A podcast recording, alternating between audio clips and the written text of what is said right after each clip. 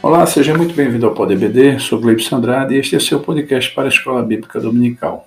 No episódio desta semana trataremos do tema O Ministério de Mestre ou Doutor.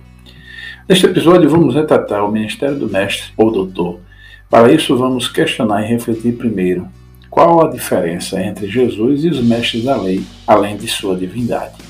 Ainda que, qual o ensino e doutrina da Igreja Apostólica mais evidente hoje?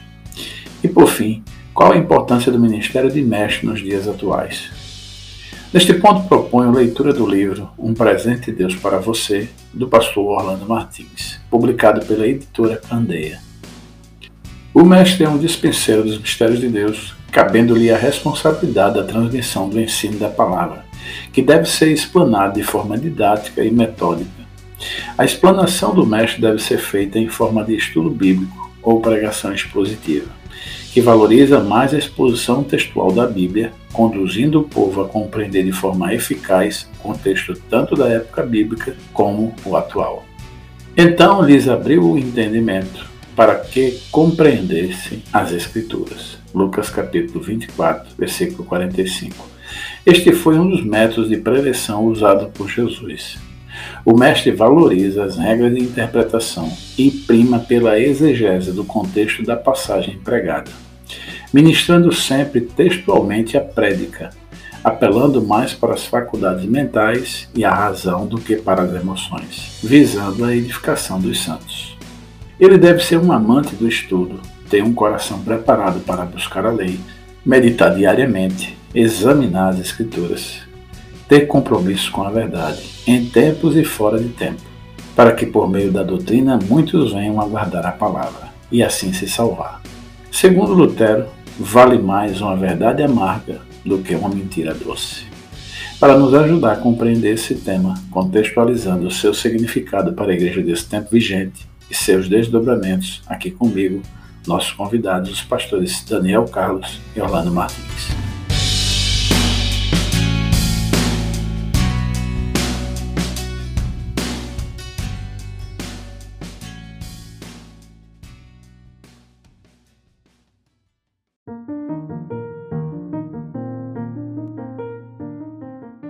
Estamos aqui para mais um episódio do PodBD e desta vez conosco os pastores Daniel Carlos e pastor Orlando Martins. Pastor Daniel, pastor Orlando, sejam muito bem-vindos e pastor Daniel já pode fazer suas considerações iniciais. Pastor Daniel, esse tema que é um tema que de muito perto tem uma grande afinidade com todos aqueles que fazem parte né, desse conjunto de mestres e professores todos aqueles que ingressam no, na área do ensino e com elas estão envolvidos, certamente vão, vão apreciar esse tema de hoje, que é o Ministério de Mestre ou Doutor. Pastor Daniel, paz do Senhor, Pastor Daniel. Pastor Gleibson Andrade, a paz do Senhor. Pastor Orlando, a paz do Senhor. Bom revê-lo. Como também a paz do Senhor a nossos ouvintes. Com alegria agradecemos a Deus por esse dia e pela oportunidade de participar deste episódio especialmente hoje com o nosso mestre doutorando, pastor Orlando Martins, porque com a devida venha e permissão dele, ele é autor de um excelente livro, um presente de Deus para você, como entender e aplicar os dons espirituais. Portanto, estamos juntos neste momento para tratarmos esse assunto tão importante, o Ministério de Mestre, o doutor, um ministério essencialíssimo na Igreja do Senhor nos dias atuais, como eu diria em todas as épocas. Certamente o estudo desse assunto, do tema, vem numa hora muito oportuna. Por isso tenho certeza e convicção que esse estudo produzirá, esse é o meu desejo, um despertamento e quem sabe, após o despertamento, um, um planejamento para valorizar imediatamente a figura do mestre e implantar o ministério de mestre em cada confissão, principalmente cristã evangélica. Que sejam bem-vindos os mestres bíblicos neste momento. Muito bem. Pastor Orlando, seja muito bem-vindo, a paz do Senhor. O que dizer desse assunto tão importante, dessa, desse trimestre, Pastor Orlando? Amém. Senhor, Pastor Gleibson. Também quero cumprimentar o Pastor Daniel Carlos, mestre na palavra, que foi uma honra já ouvir o Senhor, já em outros momentos também. né, e dizer que é uma, uma, uma alegria e uma grande satisfação poder estar comentando a, hoje a lição juntamente com, com o professor, mestre e pastor Daniel Carlos e também professor, mestre e pastor Gleibson, que gostam e são mestres na palavra, e esse dom, já pegando esse gancho para falar sobre esse dom, é um dom que é muito importante e, infelizmente, durante muito tempo a igreja evangélica no Brasil e em muitos lugares não valorizou o ensino. Inclusive, a implantação dos seminários teológicos no contexto pentecostal e nos outros contextos também foi alvo de grandes debates, né? Muitos achavam que a teologia não era importante para a igreja, e nós sabemos que teologar é de suma importância, até porque o ensino é a base da igreja. Lembrando que desde o Antigo Testamento o ensino assumiu grande importância, quando podemos observar, por exemplo, na figura de Esdras, o escriba, grande intérprete, grande mestre no Antigo Testamento. Podemos observar vários desdobramentos do ministério do ensino no Antigo Testamento e vamos falar deles hoje, como por exemplo a implantação da sinagoga, a casa de estudo, chegando até no Novo Testamento, onde temos o modelo máximo de mestre que é Jesus, que é o nosso modelo máximo de professor, de mestre e de exemplo didático para cada um de nós. Então, o ministério do ensino e o dom ministerial de mestre são muito importantes para a igreja, porque o ensino fundamenta, o, ensino gera legitimidade e a vida é um constante aprendizado. Ninguém conhece demais, pois há sempre lugar para mais conhecimento. Portanto, que Deus levante mais mestres e professores em nosso meio. Muito bem. Pastor Daniel, me permita lhe dirigir essa primeira questão da lição né, e do tema do, do episódio do Pode EBD desta semana, é o Ministério de Mestre, ou doutor, assim como o pastor Elinaldo Renovato intitulou. E assim, pastor Daniel, é impossível, eu acredito que na sua fala introdutória e também do pastor Orlando, é impossível a gente falar desse ministério e não lembrar automaticamente de Jesus. É inevitável, é diante da grandeza do ministério, né, e da e da pujança, né, desse desse dom e dessa virtude que havia em Cristo, é impossível a gente não lembrar dele e não citá-lo infinitamente. Mas eu gostaria de perguntar, pastor Daniel, qual a diferença entre Jesus e os mestres da lei, né, fazendo essa comparação em seu tempo, além da questão do aspecto da sua divindade.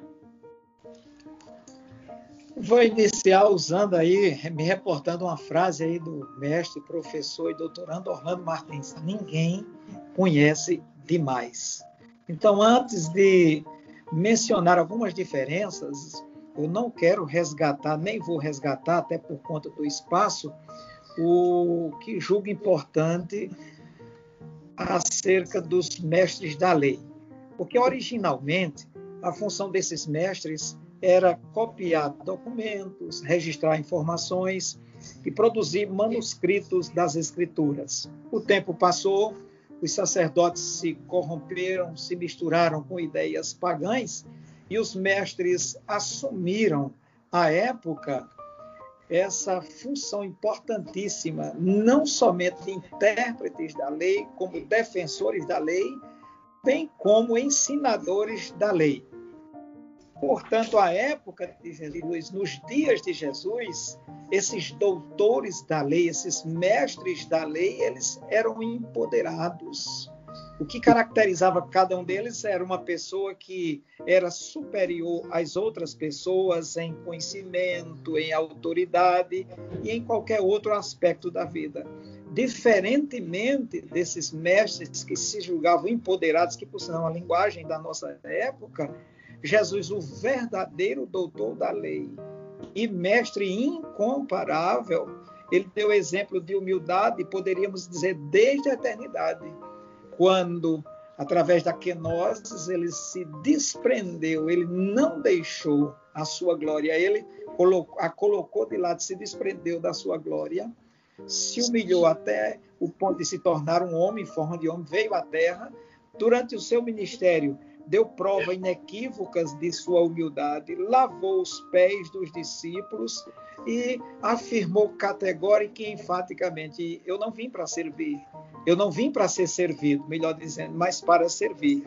Enquanto os mestres se julgavam senhores de si, Jesus percorria Galileia, indo ao encontro das pessoas, ensinando a verdade da palavra de Deus, pregando sermões intensos de amor, falando da inclusão das minorias. Se fala tanto em inclusão, Jesus, naquele tempo, já dando um ressignificado às coisas, ele incluía as minorias e curava os enfermos, atendia às necessidades, ele ia ao encontro das necessidades das pessoas, ele agia com muita empatia.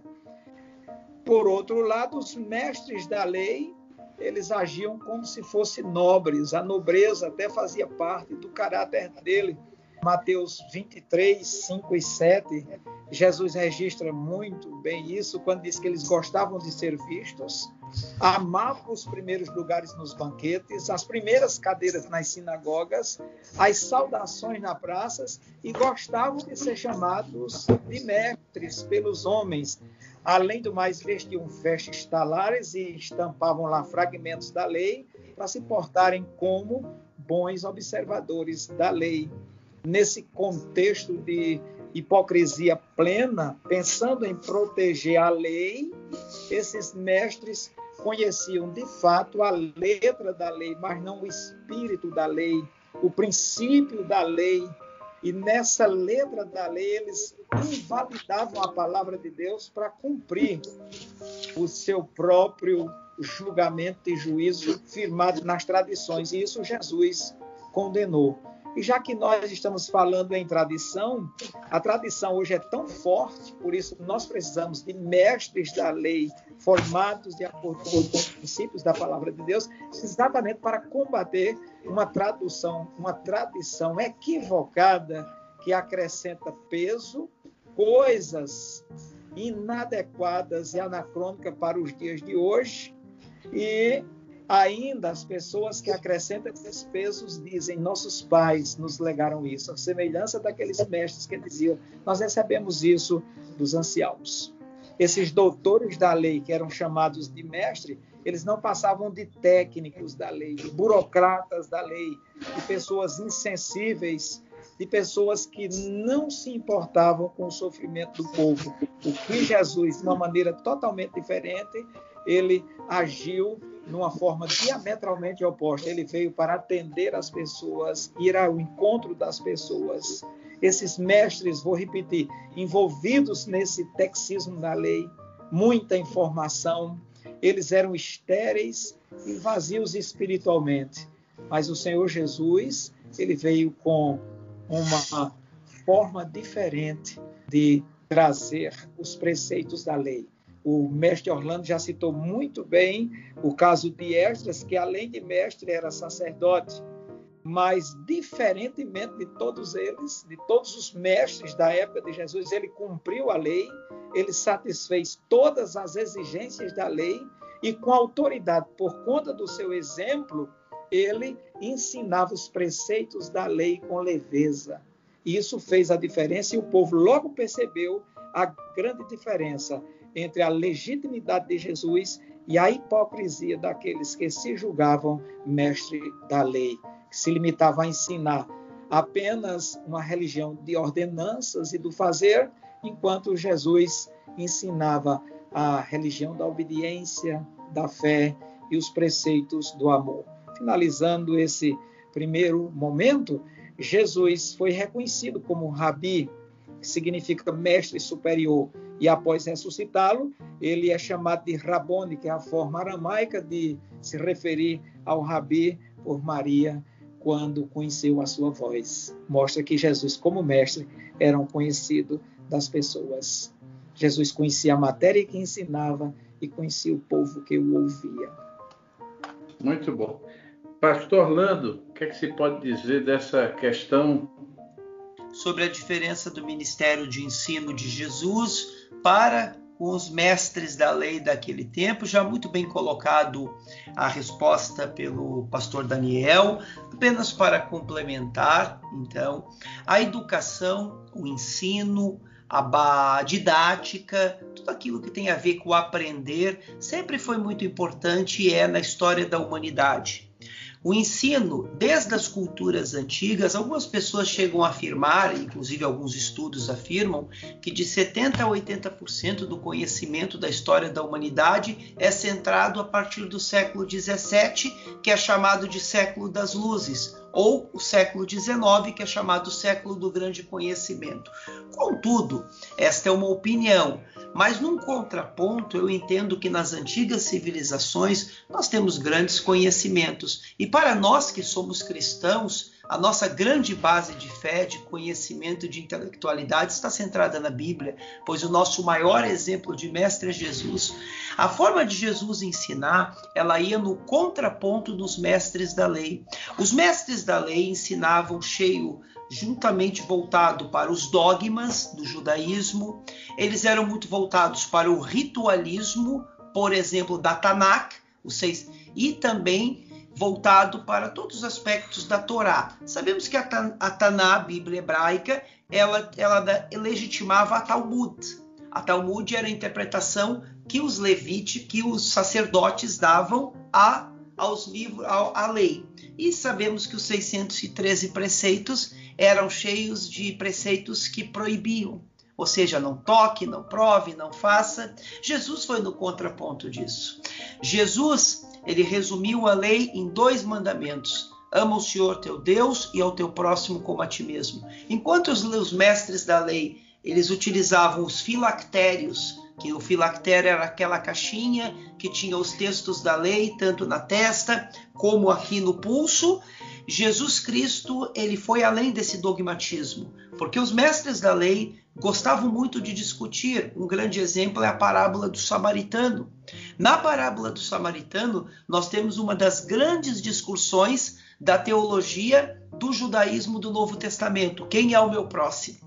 Para um, jude... para um fariseu, o próximo era só quem fosse fariseu.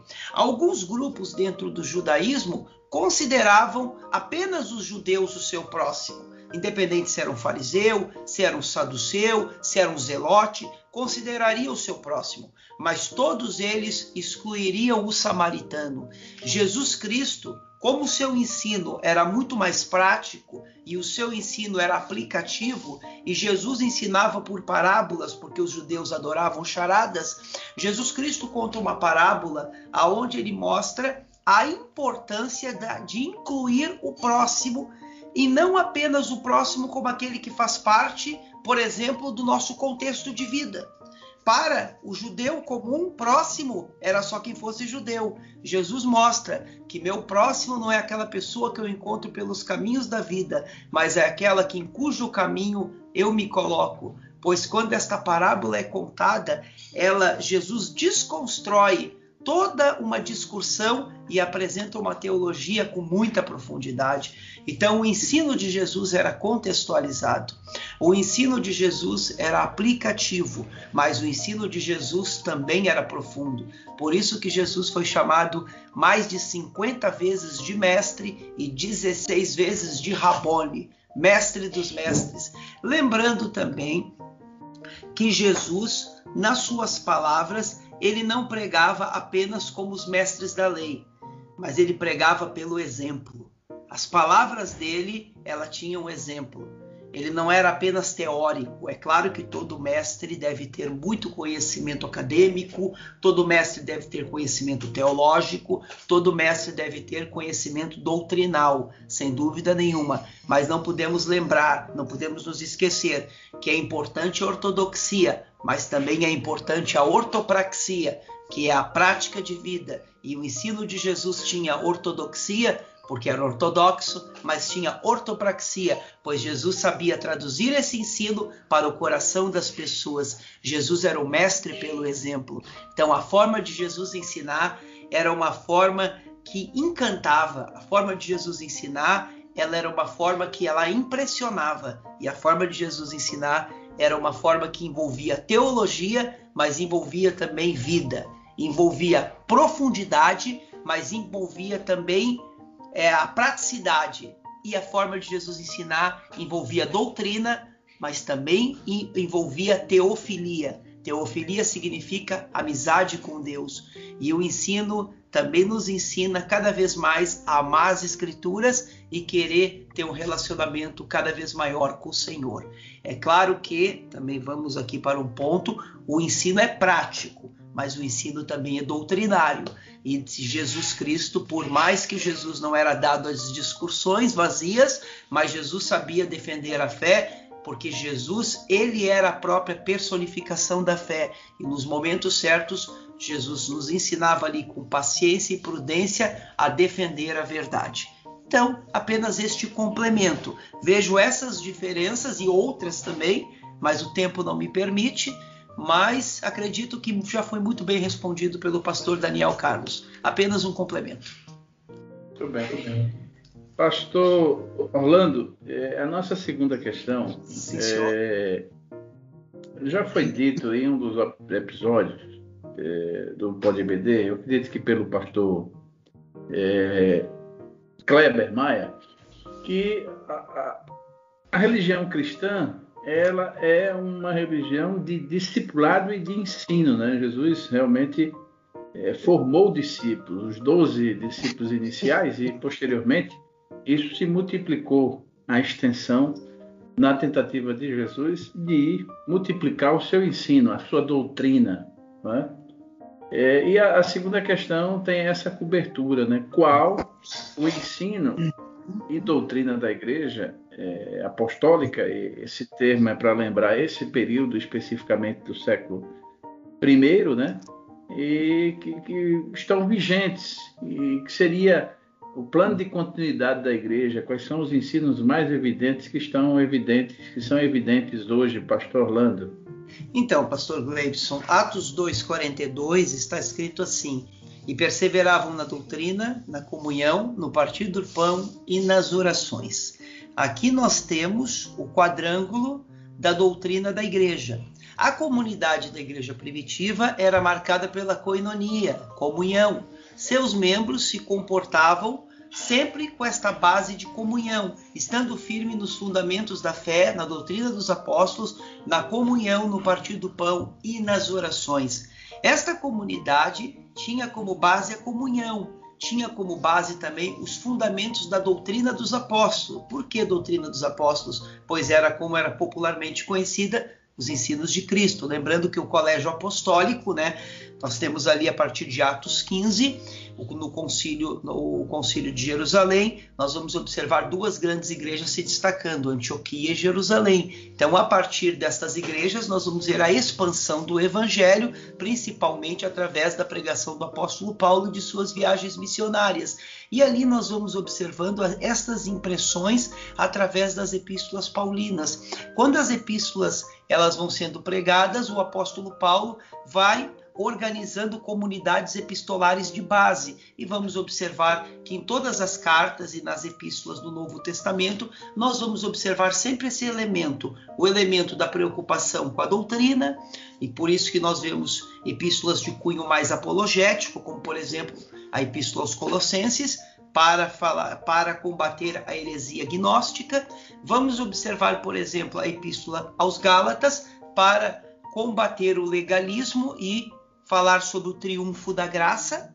Vamos observar, por exemplo, outra a epístola aos Efésios, que é uma epístola muito importante para a compreensão da eclesiologia, porque Paulo fala sobre o estabelecimento da doutrina, da igreja e do valor do ensino, do ensino cristão e outros temas caros ao cristianismo. Então, estes pilares, esse modus vivendi, ele é legitimado, acredito que todos os nossos ouvintes, a maioria professor de escola dominical, já tem ouvido falar no Didaquê. O, o Didaquê ou Didaque é o livro que eh, demonstra modus vivendi da igreja do Novo Testamento. Era como se fosse o catecismo dos primeiros cristãos. O Didaque foi escrito no final do primeiro século e retrata o modo de pensar da igreja apostólica, sendo um convite para as igrejas atuais descobrirem sua origem e, sobretudo, viver de acordo com a vontade de Deus, que sob segundo este manual, o viver é é constituído em dois aspectos. O primeiro, o caminho da vida é este. Em primeiro lugar, ame a Deus que criou você. Em segundo lugar, ame o seu próximo como a si mesmo. Não faça a outro nada daquilo que você não quer que façam a você. Esta é a base do sublime ensino apostólico. Isto está lá registrado no Didaquê. E o segundo ponto é que a sua palavra não seja falsa ou vazia, mas se comprove na prática. Então, o que eu acabei de ler está lá registrado no Didaque, ou Didaquê, que era o livro é, que foi editado no primeiro século, era um manual circular que havia naquele tempo. Então entendemos que o resumo, amar ao, teu, ao Senhor teu Deus e ao teu próximo como a ti mesmo, que também é chamado pelos judeus de Shema judaica, que era o resumo da, que era o resumo dos 613 preceitos, o resumo da lei. Isto, na verdade, é que nós podemos transportar para os dias de hoje, sendo como um resumo, é um resumo da fé, um resumo dos fundamentos e um resumo dos valores cristãos, e traduz muito bem Atos 2:42. Também poderia complementar a tríplice missão da igreja, que está lá registrada em Mateus capítulo 28, versículos 18 ao 20, quando Jesus nos comissionou: Ide, fazei discípulos, ensinando-vos a guardar tudo aquilo que eu vos tenho ensinado. O ide tem relação com a mensagem querigmática. O ide tem relação com o querigma. O querigma é a proclamação. Depois nós vamos ter o fazer discípulos. O fazer discípulos tem relação com a mensagem catequética, ou seja, chamar as pessoas para o aprendizado, como um discipulado, que as pessoas se tornem seguidores de Cristo. Depois nós vamos ter o terceiro aspecto, que é o que nós estamos debatendo aqui hoje, o do ensino, fazendo, ensinando-vos a guardar tudo aquilo que eu vos tenho ensinado, que no grego é a mensagem parinética, ou seja, a do ensino. Então, a tríplice mensagem da Igreja do Novo Testamento é fazer é, pregar, que é o querigma, fazer discípulos, que é a catequese, e ensinando, que é a mensagem parinética. Portanto, eu entendo que estes aspectos, sim, são aspectos que nós trazemos para os dias de hoje. Porque qual ensino e doutrina da Igreja Apostólica é mais evidente hoje? No meu entendimento, seria a missão da igreja de evangelizar, discipular e ensinar e procurar guardar os princípios de Atos 2,42. Perseverar na doutrina, na comunhão, no partir do pão e nas orações, e, claro, o, o resumo da lei: ama o Senhor teu Deus e ao teu próximo como a ti mesmo. Muito bom, muito bom. Pastor Daniel, é, sem querer lhe, lhe, influenciar e de certa forma até já lhe influenciando, como digo sempre, é, é evidente que o fracasso de alguém que ensina é quando seus alunos ou discípulos não reproduzem completamente os seus ensinamentos. E a, a proposta dessa pergunta alcança essa, essa, essa intenção. E assim, aos olhos de algumas igrejas ou, ou segmentos religiosos, duas coisas chamam muito a atenção, que é o que é algumas até chamam de sacramento, mas porém nossa linha de entendimento é, prefere chamar de ordenança alguns ensinos, né? E dois deles ficam muito explícitos que são a Santa Ceia e o batismo em águas. Eu acredito que esses são os, mais, os dois mais evidentes. O, o senhor diria, pastor Daniel, que há, além destes dois, algum que é, Jesus tenha dado ênfase né, em seus ensinamentos e que a igreja é, não soube é, multiplicar e hoje ecoa muito mal em nossos dias? Muito interessante a sua pergunta, a sua colocação, principalmente se tomarmos por base o que o pastor Orlando Martins acabou de falar, porque ele apresentou uma geral, eu diria que na nossa linguagem nordestina, uma fotografia sem retoques do que significa notadamente a doutrina da Igreja Apostólica mais evidente no dia de hoje. Eu costumo dizer que se esses ensinos não forem bem firmados, consolidados, também com o exemplo de vida, o pastor Orlando falou muito bem na chamada ortopraxia, que às vezes cai até naquele faça o que eu digo, mas não faça o que eu faço. E aqui e ali a Lures e além, a gente está ouvindo isso e até percebendo esse exemplo. Mas, em tese, eu vou pensar aí no que você propôs, em tese, fazer discípulos, tomando esse tripé que já falou muito bem o pastor Orlando, é a mensagem principal da igreja para que haja a continuidade. Eu não vou usar essa expressão padronização, porque é uma coisa assim mais fabril, mas era necessário que houvesse uma padronização.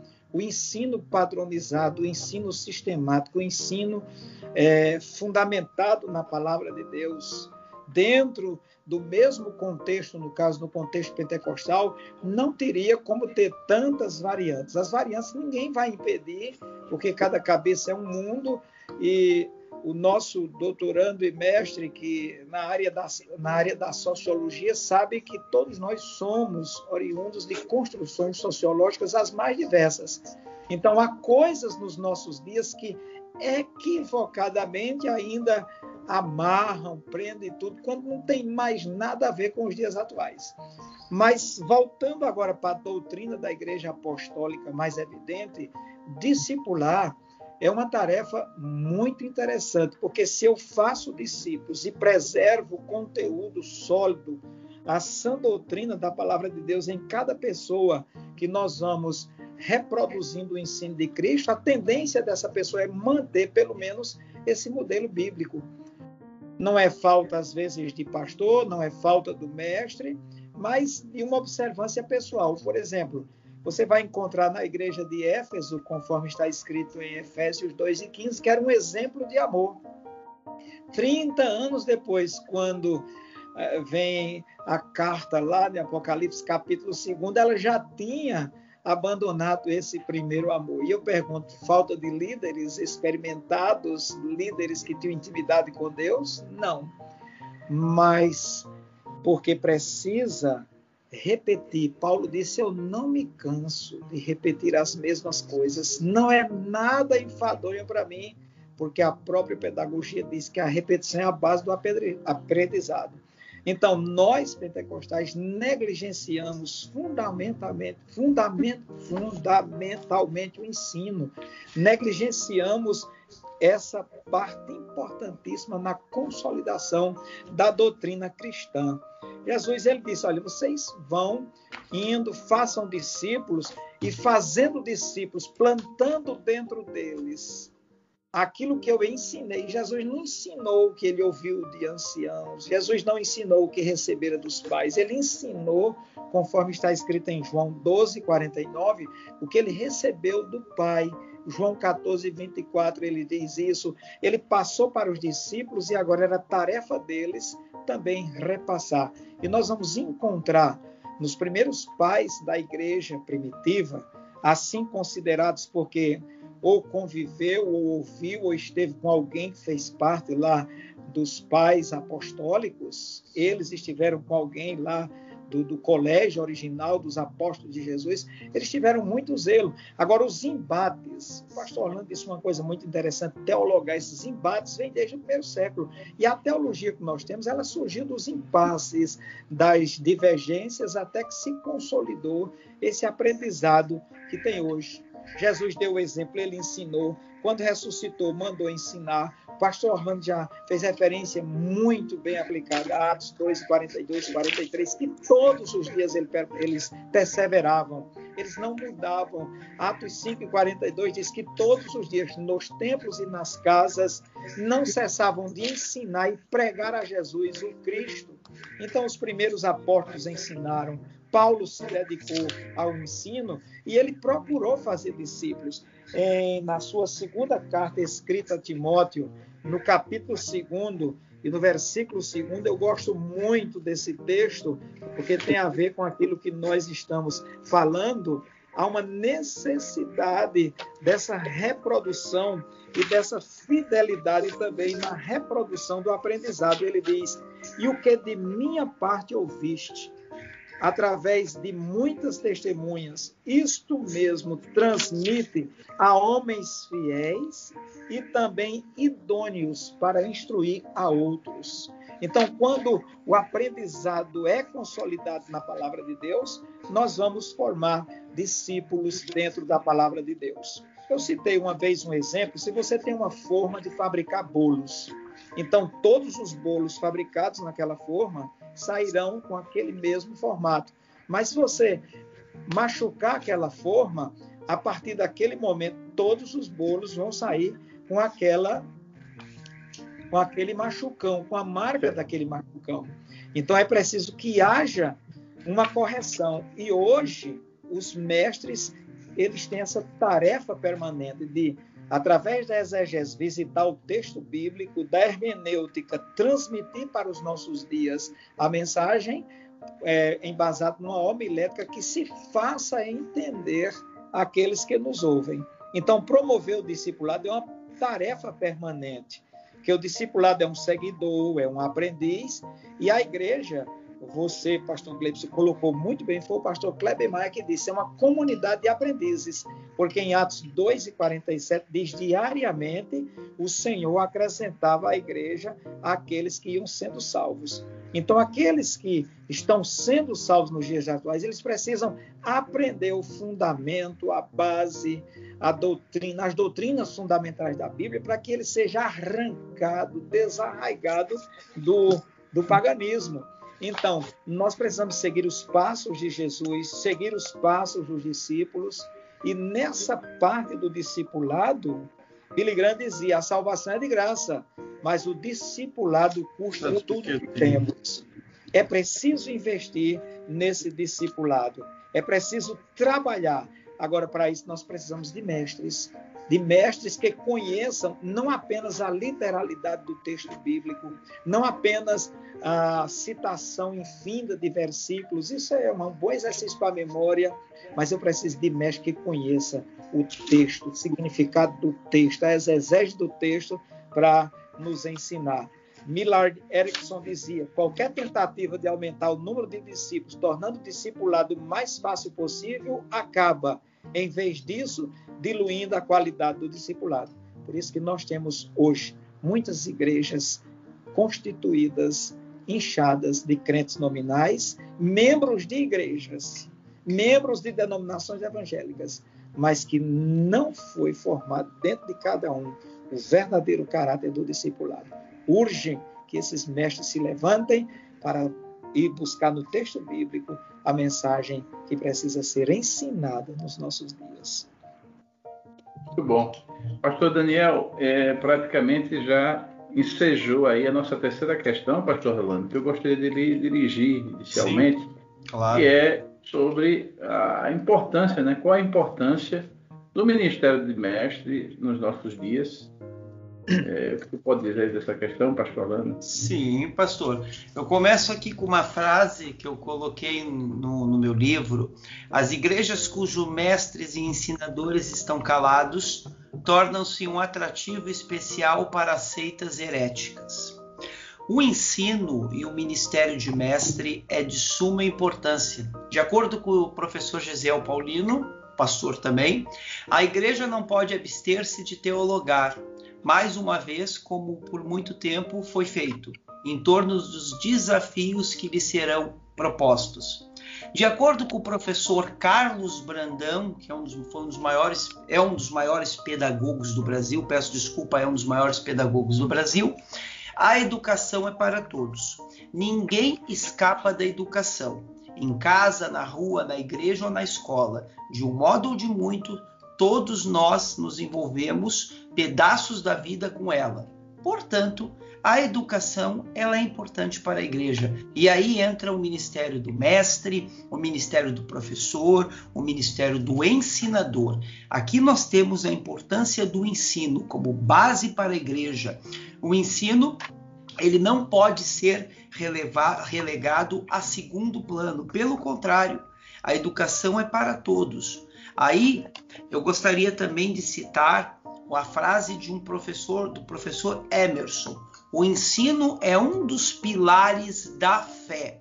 Sendo o ensino um dos pilares da fé, eu vou fazer aqui um resgate histórico desde o Antigo Testamento. Primeiramente, o ensino era ministrado pelos anciãos, anciões, posteriormente pelos levitas e depois pelos escribas.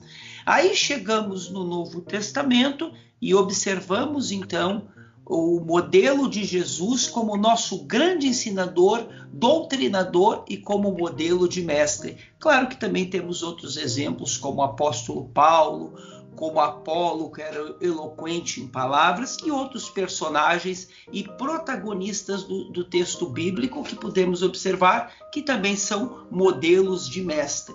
Portanto, a igreja atual é uma extensão do magistério de Cristo.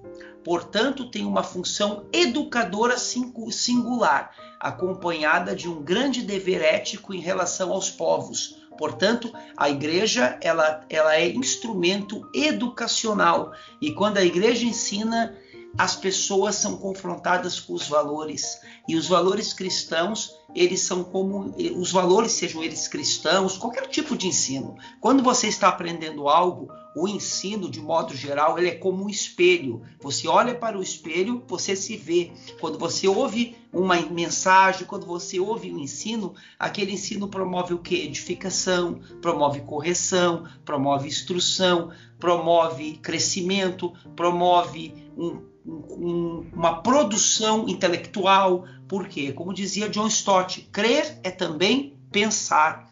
Então, dentro do universo da fé, a questão intelectual ela é de suma importância. E daí o ministério do mestre. Portanto, a igreja deve promover sim a educação cristã. E esta educação não deve ser um artigo de luxo da igreja, mas sim uma missão ética para com o mundo.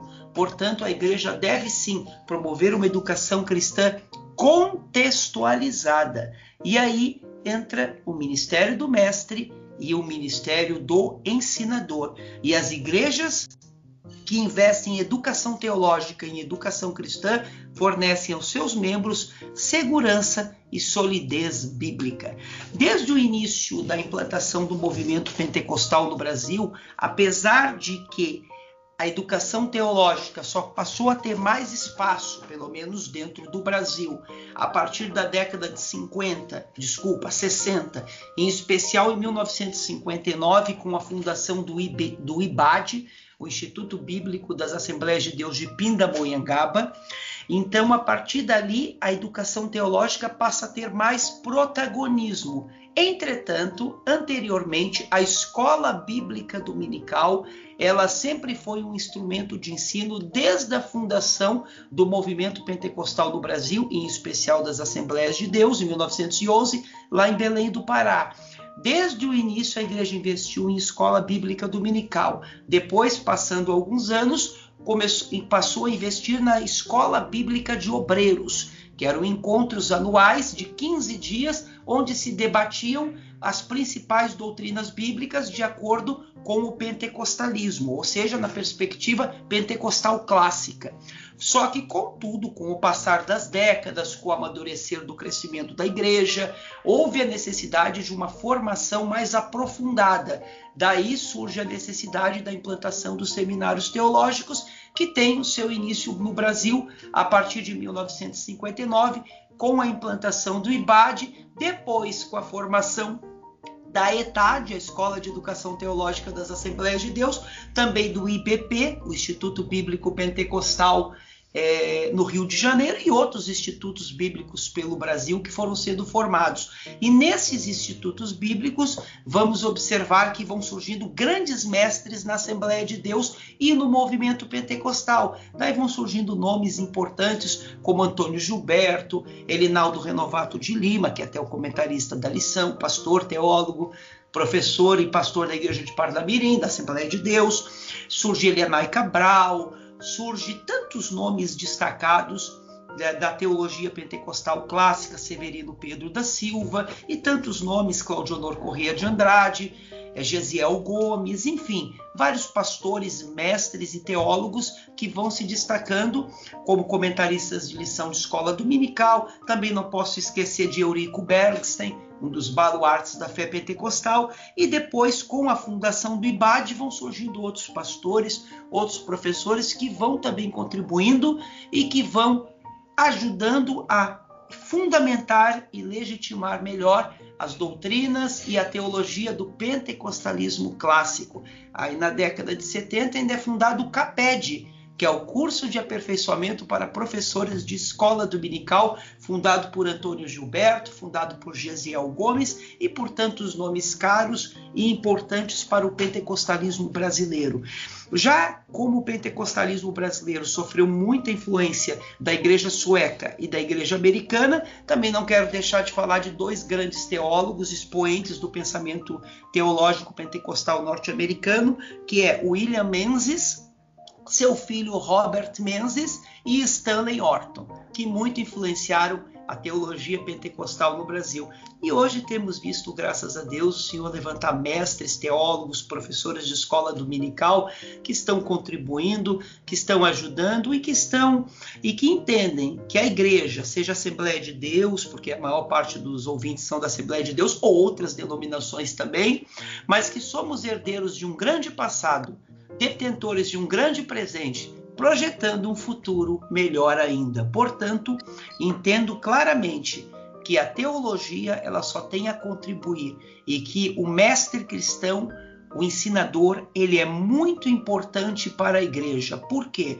Porque o ensinador ele vai contribuir com a fundamentação bíblica, teológica, doutrinária e cultural da igreja. E aonde e a igreja que cultiva um forte amor pelo ensino, esta igreja com certeza vai colher membros maduros, porque teologia correta gera crentes maduros, teologia errada produz, infelizmente, contribui para a formação de cristãos superficiais, sem conteúdo e com uma espiritualidade muito dependente do aspecto emocional. Portanto, claro que Emoção é importante, mas não devemos nos esquecer que a nossa base, ela deve ter como base a fé e o fundamento. E os fundamentos para isso é necessário estudar. Por isso que Deus levanta mestres, ensinadores para contribuir com a vida de cada um de nós e que assim vai também é, contribuir com a espiritualidade da igreja. Esta é a minha resposta, pastor. Espero ter contribuído. Muito bem. Muito bem. É, Pastor Daniel, o que, é que se pode dizer dessa questão, Pastor Daniel, da importância do Ministério de Mestre, que já foi muito bem respondida aí pelo Pastor Orlando. Mais algo a acrescentar, Pastor Daniel? Não, trarei uma contribuição apenas fazendo observações pontuais que o pastor Orlando ele já traçou aí um histórico, já construiu uma resposta muito bem sólida. Mas veja bem, a importância do Ministério do Mestre nos dias atuais. Em todos os tempos, esse ministério teve a sua importância e o seu destaque. Eu não tenho nenhum receio em dizer, acaso o Ministério de Mestre tivesse hoje o lugar que ele deve ocupar no nosso meio, nós não infringiríamos tanto a própria palavra de Deus. Veja bem, a Bíblia diz que lá em 1 Coríntios 12, 28, que Deus estabeleceu esses ministérios. Em Efésios 4, 11 diz que Deus deu. E porque em nome da tradição, em nome de uma interpretação que nos legaram os nossos pais, nós ousamos dos cinco dons ministeriais desprezar dons importantíssimos, no caso específico de hoje, como de mestre. Por quê? Falta de conhecimento. Porque se o dom foi dado à igreja, enquanto a igreja se mantiver e estiver aqui na terra, esse dom vai estar em evidência, querendo o aperfeiçoamento dos santos, até que eles atinjam a estatura de varão perfeito, a varonilidade de Cristo. Então, tem muito trabalho para o mestre.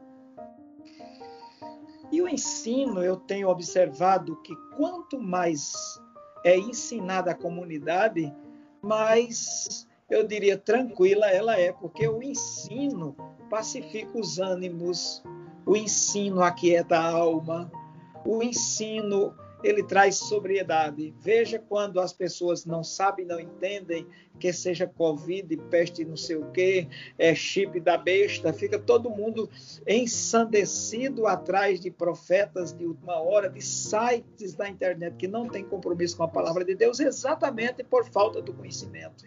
Então, vem aquela velha máxima que ele já sabe, o meu povo perece. Então, ali os sacerdotes, baseado lá em Êxodo 19,6, que Israel foi constituído uma nação sacerdotal, já sabia, mas não tinha mais legitimidade. E nos dias de Jesus ele diz: Olha, errais não conhecendo as Escrituras. Conhecer as Escrituras, eu vou repetir e reiterar, não é citar dezenas de versículos. Para alguns dos nossos ouvintes, Bom pregador é aquele que cita 30, 40, 50 versículos na mensagem, não dá nem tempo respirar, versículos totalmente descontextualizados e às vezes até tem uma harmonia textual, mas no seu contexto ele tem um significado totalmente diferente. Então é necessário que o mestre chegue hoje dotado da habilidade de interpretar, de esclarecer, de sistematizar e de explicar de modo simples a palavra de Deus para trazer sobriedade. Existe uma agitação assim nos nossos arraiais, exatamente por insegurança ou pela insegurança produzida pela falta de conhecimento. Não há nada mais irritante, inquietante do que a insegurança no conhecimento. Qualquer coisa, as pessoas se desdobram e diferentemente do que mostra o contexto bíblico que diz que obedecer é melhor do que sacrificar, essas pessoas, por falta de conhecimento, ficam falando logo em descer é, a madrugada, em pagar o preço, em subir o monte, em descer a serra. Nós precisamos é obedecer a palavra de Deus. Nós precisamos é lançar dentro do nosso coração, do nosso espírito, do nosso verdadeiro ser, o princípio da palavra de Deus. E já que nós estamos diante de um mestre que escreveu um livro muito bom, e com a permissão dele, ele diz na página 84 desse livro que esse dom de mestre é a capacitação especial que Deus concede a alguns membros. Aí, grifo meu, mestre Orlando, seja homem ou mulher, porque até isso, Sim. no nosso meio tem uma segmentação muito forte, um Sim. paradigma que vai demorar a ser quebrado. É Mas aí os membros, o professor e mestre foi muito feliz nessa, nessa definição. Obrigado. Isso aqui não é um conceito, isso é uma definição. Membros do corpo de Cristo que possam interpretar a Bíblia. Eles são dotados de um dom extraordinário para ministrar escrever e explicar textos de difícil compreensão. Esse ministério ocupa lugar um lugar específico no Novo Testamento, pois é mencionado em três listra, listas de dons bíblicos e ele continua na sua exposição. Eu diria que o ministério de mestre pastores e ouvintes amados, ele é tão interessante o tanto quanto é qualquer outro, que seja de aconselhamento e do, do próprio evangelismo. Mas ele é tão interessante que, ao lado, por exemplo, do evangelista, do profeta, é uma das concessões do Espírito Santo, que é exatamente a capacidade de ensinar. O verdadeiro mestre instrui a igreja. E a eficácia e importância desse ministério está no lugar que se dá a ele para que ele seja desenvolvido. O mestre, ele precisa ocupar hoje o seu lugar, porque encarregado do ensino bíblico, ele vai trazer à igreja o que realmente a palavra de Deus quer que seja dito e ensinado. O pastor Orlando mencionou o, o pastor Elianai Cabral, mas antes de citar o que diz o pastor Elianai Cabral, o mestre Elianai Cabral, o verdadeiro ensino bíblico não consiste apenas de citações até de, de, de exegetas renomados, porque eles podem ferir na sua teologia liberal o princípio bíblico. E eu costumo dizer que o primeiro teólogo liberal foi Satanás, a antiga serpente, o dragão, lá no Jardim do Éden, quando interpretou de forma equivocada a palavra de Deus. E Eva certamente não tinha sido bem instruída pelo seu próprio marido e aceitou porque o ensino bíblico, além do contexto exegético, tem o contexto histórico, tem o contexto cultural, tem o contexto político, o contexto social e outros contextos.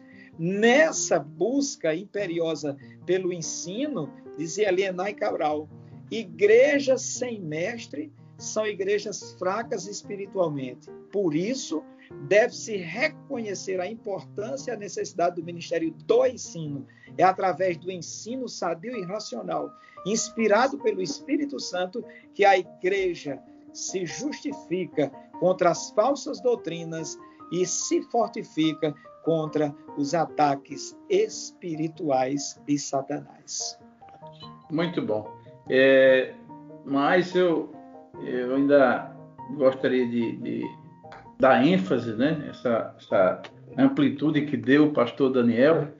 O pastor Daniel já até soltou, adiantou o nosso quadro Mesa Redonda e Hora da Pimenta, porque é, o pastor Daniel terminou soltando uma pimentinha no meio aí do prato e quem percebeu, mas eu quero apimentar mais, além dessa questão que o pastor Daniel é, falou, né, que é definitivamente uma coisa que fica uma pulga na orelha, porque nós sabemos que logo no princípio nós tínhamos é, a esposa né, e a missionária Frida Vigre, né, tem até uma biografia dela. Ela, ela era uma excelente expositora, excelente é, produtora de textos, e, e, e, isso é uma coisa que a gente é, lembra com saudosismo e até com valor do movimento pentecostal. É, que nós sempre tivemos essa virtude de colocar o ensino como pauta em primeiro lugar, os pioneiros fizeram, tiveram essa preocupação.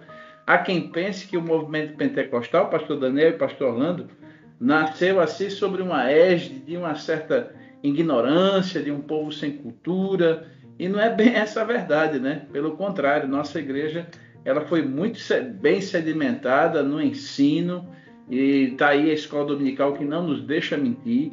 Eu não gosto nem do, da expressão neopentecostalismo, mas é exatamente isso que a gente vai colocar aqui na mesa redonda e hora da pimenta. Quais as evidências de valorização do ministério de mestre no contexto pentecostal? Porque, como eu já disse, o pastor Orlando também é um profundo pesquisador aí em cima dessa questão de pentecostalismo e neopentecostalismo. Particularmente, eu não gosto desse termo pente, neopentecostalismo. Eu prefiro deformidades do pentecostalismo do que neopentecostalismo. E eu gostaria de começar pelo pastor Daniel, que já deu uma, uma boa pimentada aí na questão. É, quais são as evidências, pastor Daniel, e do Ministério de, de, de Mestre no contexto pentecostal, pastor Daniel? Bom, é interessante que nós resgatemos algumas coisas. Ah, eu, eu me converti em 1971 e a época, pelo menos aqui na nossa região, qualquer curso universitário que você fosse fazer era, era uma coisa demoníaca, o conhecimento era satanizado, eles chamavam teologia de teologia, havia um, um descrédito total. E esse tabu ele foi sendo consolidado nas mentes das pessoas que se, se convertiam e eram trazidas a igreja e eles diziam de uma forma muito interessante: o Espírito Santo ensina tudo. Eu sei que o Espírito Santo é guia, mas ele não vai ensinar uma coisa que você não pesquisou. Você estuda o texto bíblico, mas por trás do texto bíblico tem arqueologia, tem uma infinidade, de, tem uma interdisciplinaridade aí que você precisa conhecer para poder aprofundar o conhecimento bíblico. Então, nos últimos, na minha avaliação, somente nos últimos 40, 50, não, vou botar mais 60, 70 anos, é que se procurou olhar mais um pouco por conta desses, dessas pessoas, desses mestres, desses homens pioneiros aí que o pastor Orlando citou. Por exemplo, no final dos anos 40, o pastor Antônio Gilberto selecionava da revista O Cruzeiro é, capítulos do livro A História dos Hebreus, escrita é, por Flávio José. Então, ele teve o cuidado de, de trazer todos aqueles capítulos com cuidado e depois ele, inclusive, apresenta essa obra. Mas ele, lá nos idos 40, 45, 46, é que começou a catalogar tudo isso. O ensino liberta e a informação tem poder. No contexto pentecostal, dependemos do Espírito Santo, sim.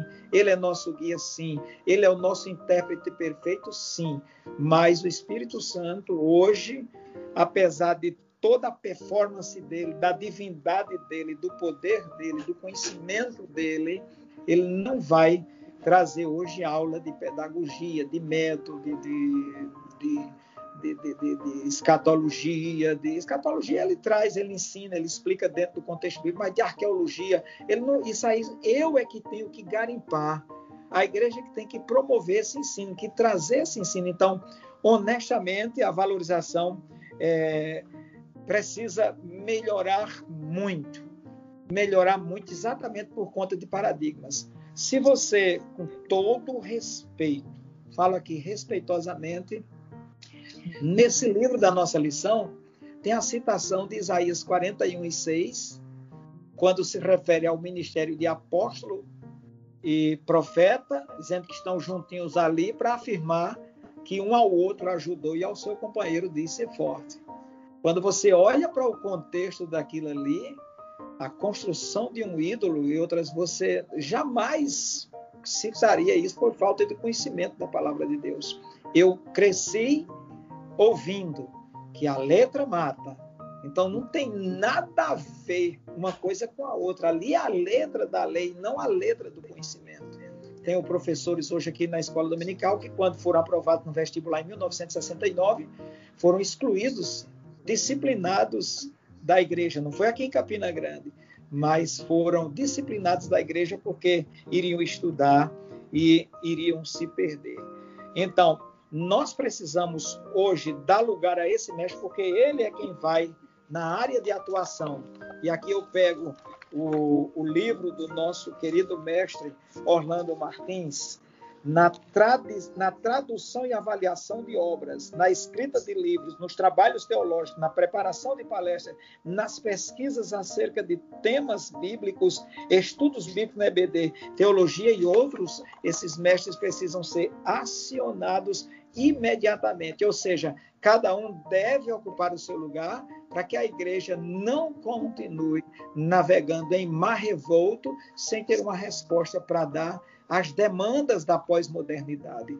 Nós precisamos nos desprender das ataduras do judaísmo. O judaísmo é bom, sim, mas nós não podemos nos ater a ataduras lá do judaísmo que não podem, não têm aplicação para os dias atuais, trazê-las como se fosse um doutrinamento efetivo para os dias atuais. E o mestre, capacitado pelo Espírito Santo, quando ocupa o seu devido lugar, ele faz isso. Só para concluir, alguém diz: não, teologia é coisa de homem, e teologia é, os homens inventaram, teologia esfria crente. Tem até um pastor reformado que ele diz que teologia não esfria crente, agora, com certeza, ela apaga o fogo das doutrinas falsas. E Paulo escreve aos Colossenses, diz que nós devemos ensinar uns aos outros. Então, se eu não posso ouvir homens, o que é que eu vou fazer no domingo à noite, no culto, ouvindo uma pessoa pregar?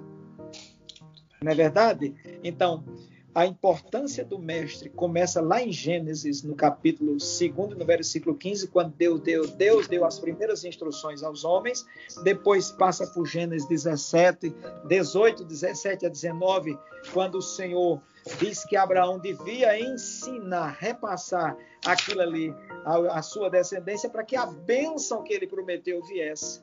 Então, fazendo um link de Abraão até os nossos dias, muitos estão desperdiçando a bênção de Deus por falta de conhecimento, porque ainda por falta de conhecimento, quero ser redundante, praticam a religião do fazer e não da fé, da obediência à palavra de Deus, que nos liberta em tudo. E aí, pastor Orlando, o que é que se pode dizer dessa questão? É, será que é, fica evidente realmente a valorização do ministério de mestre no contexto pentecostal, pastor Orlando? Então, pastor, o pastor Daniel Carlos já respondeu muito bem, tá? Porque se nós formos analisar, ah, por mais as Assembleias de Deus, as igrejas pentecostais, apoiaram desde o início a escola bíblica dominical. É claro que depois, em 1922, começou a escola bíblica de obreiros, que a primeira foi do campo de São Cristóvão, e assim foram surgindo professores e pregadores Contudo, por muito tempo, em especial nas, cinco, nas primeiras cinco décadas do movimento pentecostal no Brasil, ainda se usava o famoso bordão: a letra mata, o espírito vivifica. Só que se esquece que a letra ali não está se falando acerca do estudo bíblico ou mesmo do conhecimento intelectual ou acadêmico, até porque o apóstolo Paulo, de acordo com muitos teólogos e historiadores, ele citou 21 citações de filósofos gregos, e o apóstolo Paulo era um homem versado em pelo menos oito idiomas. O apóstolo Paulo Anteriormente à sua conversão, ele foi o melhor aluno das 48 sinagogas que haviam em Jerusalém além dele ser discípulo é, do grande Rabi Rabone, é, Gamaliel. Então, o apóstolo Paulo, se ele não considerasse o conhecimento tão importante, nós não observávamos, por exemplo, na sua escrita, todos esses traços da erudição e da intelectualidade e do seu conhecimento. Então, é claro que a erudição não deve substituir a espiritualidade. Agora eu pergunto, por que, que a erudição mata a espiritualidade? É claro que a erudição não mata a espiritualidade. O que mata a espiritualidade é a falta do amor. O que mata a espiritualidade é a falta de tolerância. O que mata a espiritualidade é a falta do fruto do espírito, que são expressões expressões do caráter de Cristo em nossas vidas. Ah, nós podemos ser pentecostais de coração, sim, mas também podemos ser pentecostais com a mente, produzindo um pentecostalismo reflexivo, um pentecostalismo que produza é, a profundidade teológica, porque nós vivemos numa sociedade pós-moderna, nós vivemos numa sociedade que tem muitas perguntas, e de acordo com o um importante teólogo, teologar é responder. Responder o quê? Responder às grandes inquirições da sociedade atual, ou seja, as grandes perguntas.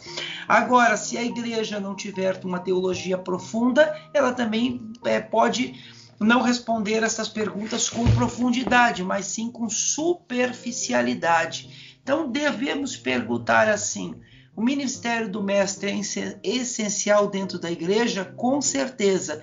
Tem sido valorizado? Poderia ser mais. Não quer dizer que não seja, mas poderia ser mais. Por exemplo, perguntar para muitos irmãos o que, é mais importante: uma pregação num congresso de avivamento ou um simpósio de escola dominical? Para muitos vão dizer que é a pregação num congresso de avivamento, e fico bem claro que eu gosto de avivamento. Não sou contra e não sou opositor ao, ao, avivamento, pelo contrário, sou entusiasta e acho que o avivamento é uma necessidade de todos nós. Mas vamos lembrar que a base do avivamento é a palavra de Deus. É só lembrar que quando Esdras, quando o povo retornou da Babilônia, Esdras, o escriba, lia a lei desde a alva, 5 da manhã, até aproximadamente ao meio-dia. E ali haviam intérpretes para que o povo compreendesse aquilo que era lido. E a partir desta leitura, promoveu-se um grande é, reavivamento tá, dos valores da, da, da fé judaica, ou seja, dos valores daquele entendimento da fé daquele tempo, né? Porque Cristo ainda não tinha vindo. O que, que eu estou querendo dizer com isso? No contexto atual, o ministério do mestre é de grande importância para a igreja. E o mestre deve ser um profundo conhecedor do saber teológico, do saber bíblico, mas também do saber filosófico, do saber social, do saber psicológico, para que possa sempre ajudar a igreja a responder às questões contemporâneas que todos nós somos confrontados. A missão do ensinador e do mestre é levar a igreja aos fundamentos sólidos da palavra de Deus e contribuir com a sociedade atual. Além das suas atividades no contexto, o mestre também deve ser um profundo conhecedor de técnicas de estudo, deve ser um profundo conhecedor de pedagogia, de didática, de filosofia, de teologia, de sociologia, para que seja uma pessoa atualizada e contribua. Agora a pergunta é a pergunta da nossa pimenta, de novo eu vou ler aqui. Quais as evidências de valorização do ministério do mestre no contexto pentecostal? Eu, eu, eu devolvo esta pergunta com uma resposta que o que eu só vou abrir aqui rapidamente, é um minuto, tá? Rapidamente, é um minuto. Vamos, eu quero mostrar, eu quero só uma citação aqui rápida que me veio agora que eu gostaria de falar aqui aos irmãos. Se eu não, não achar essa citação, eu posso estar realmente é, explicando, mas que o pastor Antônio Gilberto, tá? Num, num, numa entrevista que ele concedeu, ele lamentou que muitas igrejas no Brasil não investiam no ministério do educador e do ensinador, e que muitos ensinadores não podiam desenvolver o seu ministério de modo pleno, pois infelizmente não tinham o apoio devido das igrejas. Então, por exemplo, se um pregador é um pregador mais evangelista ou mais avivalista, muitas vezes encontra muito mais apoio. Agora, se o, se o pregador, é, se o obreiro já tem uma característica mais de ensino, já é mais um professor de escola dominical e quando prega, prega mais ensinando, talvez já não receba tanto apoio assim. Ah, pastor, professor Orlando, essa não é a realidade na minha igreja. Na minha igreja, escola dominical, tem muito valor e, e, a escola teológica também. Que bom, fico feliz pela sua igreja. Contudo, não é uma realidade de todo o Brasil. Em muitos locais do Brasil, ainda se usa esse bordão: a letra mata, o espírito vivifica. Mas a letra que matava era a letra da Talmud, que era a interpretação, que era a interpretação que os rabinos davam ao livro de Levítico e interpretavam conforme os dogmas do judaísmo. E aí é aquela interpretação com muitos não pode, não pode, não pode, não pode. Não é o estudo bíblico. Estudo bíblico nada a ver a ter com isso, até porque a Bíblia não estava completa ainda. Vamos lembrar que o Novo Testamento nem existia. Então, meus irmãos, logicamente, quando a Bíblia diz a letra mata, o espírito vivifica, não é sobre a Bíblia. A Bíblia não mata ninguém. O conhecimento bíblico não mata ninguém. Pelo contrário, o que mata é a ignorância. O que mata, mata é a falta de amor. E o que mata é a falta de espiritualidade. É claro que quando eu digo que mata, eu estou usando isso no, num aspecto simbólico, logicamente. Então, infelizmente, alguns dizem: a letra mata, o espírito vivifica. E aí, esse bordão foi muito repetido por muito tempo, e quem estudava acabava sendo demonizado, aí tinha que ouvir aquelas aqueles bordões assim, olha, prefiro jejuologia, jejuologia é melhor do que teologia. Meus irmãos, teologia é algo tão importante que quando a pessoa estuda, ela vai se aprofundando mais nos fundamentos, na exegese, na interpretação, na hermenêutica, pode, pode aprender melhor a homilética, se tornar um pregador, enfim. Você que deseja ser um obreiro, estuda teologia, pode ter certeza, isso vai gerar amadurecimento na sua vida e você vai ver o quanto vai ser importante para o seu ministério. Ah, queria também contar aqui um fato é, de, um, de, um, de um pastor é, está relatado no meu livro, Pastor Eude Martins. Eu escrevi um livro, A História da Educação Teológica do Pentecostalismo Brasileiro. Pastor Eude Martins foi presidente da Sociedade Bíblica do Brasil e ele, e ele cita que ele foi certa vez numa igreja no Rio de Janeiro e quando souber, souberam naquela igreja, ele foi um congresso de jovens, ele ia dar um recado porque ele foi para representar o seu pai e ele teria o direito a trazer um recado. Quando souberam isso na década de 60. que ele, que ele era formado em teologia ou era estudante de teologia, agora eu não me recordo, nem foi permitido a ele subir para sentar no púlpito. Meus irmãos, que absurdo!